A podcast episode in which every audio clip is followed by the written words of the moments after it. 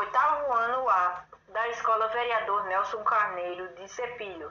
O nosso grupo é formado por Ana Beatriz, eu, José Isaac, Juliana e Valéria. Fazemos parte do projeto O Coco de Roda Paraibano na Educação Básica. E o nome do nosso podcast é Podcast Coco de Roda Paraibano. Temos os tags Coco de Roda Paraibano, Coco do Nordeste, Cocos Areenses. Agradecemos vocês por ouvir o nosso podcast. Iremos ler sobre o coco de roda e a luta pelo direito à terra na Paraíba. O coco de roda e a luta pelo direito à terra na Paraíba. Muitos brincantes são agricultores que utilizavam essas manifestações culturais como instrumento de resistência.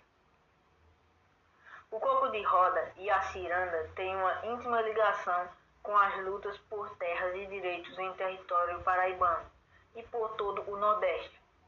Muitos brincantes são agricultores que utilizavam e ainda utilizam essas manifestações culturais como instrumentos de resistência. Essas culturas africanas foram portas para dar direitos iguais aos brancos, negros e indígenas, seja cantando um coco em um momento de protesto como forma de diversão, depois de um dia árduo de trabalho ou para contar histórias que marcaram esses momentos. Em uma das tantas visitas que fizemos, grupo de estudos Coco de Roda Acalã, ao Quilombo Ipiranga, Dona Lenira, uma das maiores mestras de coco de roda e ciranda da Paraíba, nos contou que os moradores dos quilombos Ipiranga e Guruji passaram cerca de 20 anos sem brincar. O coco voltou a ganhar força em um protesto por terras em que os quilombos estavam presentes. Dona Lenira, em determinado momento, sugeriu que as pessoas ali brincassem um coco e perguntou se tinha alguém que soubesse bater o bombo.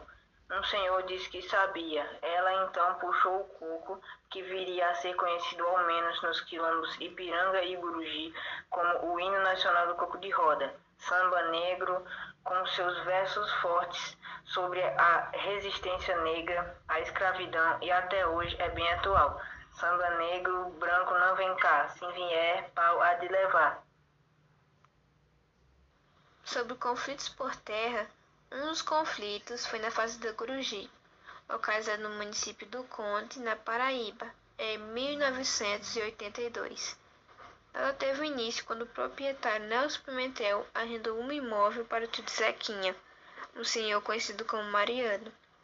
O novo rendeiro, com o apoio do prefeito do município, Aloysio Regis, ele passou a intimidar e destruir roças de aproximadamente 90 famílias que viviam e plantavam no local, em regime de cambão há mais de 100 anos. Com isso, a comunidade decidiu denunciar a ação do rendeiro e pedir apoio ao padre da paróquia, Frei Domingos, que por sua vez procurou apoio da pastoral rural através de Frei Anastácio para impedir a organização dos camponeses e camponesas. O rendeiro resolveu contratar capancas que, além de incomodar e de amedrontar as famílias, destruíram a sede associação de Curuji. Outro crime, desta vez ainda mais perverso e brutal, ocorreu no dia 28 de dezembro de 1988. O fazendeiro arrendatário mandou matar uma das lideranças da comunidade, o camponês José Avelino. Naquele dia, Zé de Leila, como era conhecido na comunidade, havia chegado de uma reunião em João Pessoa com outros camponeses, jantou por volta das 18 horas e sentou-se em frente ao portão do seu casebre, quando foi alvejado por um tiro de espingarda calibre 12. Três meses após o assassinato do camponês Zé de Lila, mais precisamente no dia 30 de março de 1989, nos capangas da fazenda, Severino Mariano, conhecido por Bill Mariano, atropelou um grupo de camponeses que estavam em frente ao fórum do município de Alhandra para participar da audiência sobre o assassinato do trabalhador rural. Na ocasião, 28 pessoas ficaram feridas e uma camponesa, Severine Rodrigues, conhecida como Dona Bila, foi morta. Bila era do quilombo do Ipiranga. Meses depois dessa chacina, o assassino de Dona Bila falou que a matou, pensando que era a mestra Ana, do Coco. Este episódio ficou conhecido como Chacina de Alhandra. Mestra Ana nos ensinou um coco que era cantado por outra grande referência na luta das terras na Paraíba, Elizabeth Teixeira. A mãe da mestra Ana, mestra Lenita, acompanhava as lutas de terras em Safé, em Sapé, na fazenda Antas, onde cantavam esse coco. O coco era esse. E olha o coco, estabilo, bilo, bilo, olelê. E olha o coco, estabilo, bilo, bilo, bah. Minha senhora, por que chora esse menino? Chora de barriga cheia com vontade de mamar. Minha senhora, por que chora esse menino? Chora de barriga cheia com vontade de apanhar. E olha o coco, estabilo, bilo, bilo.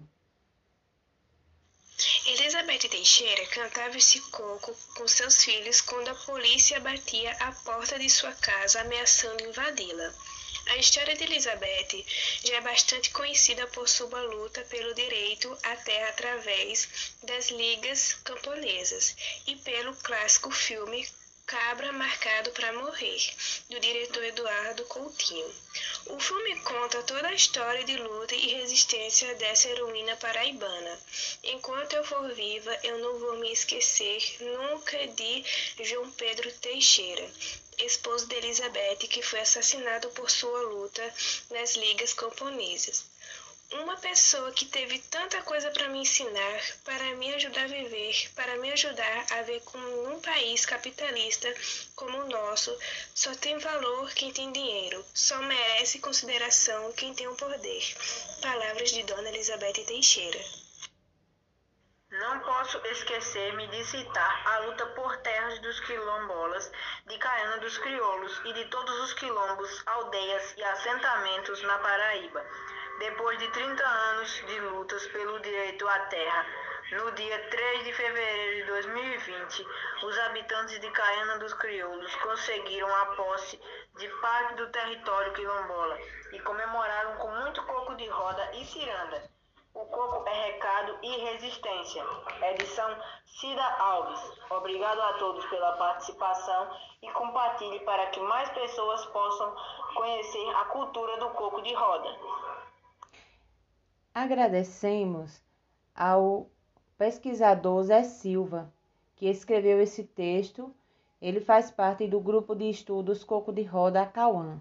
Esse texto foi publicado no site brasildefatoPB.com.br.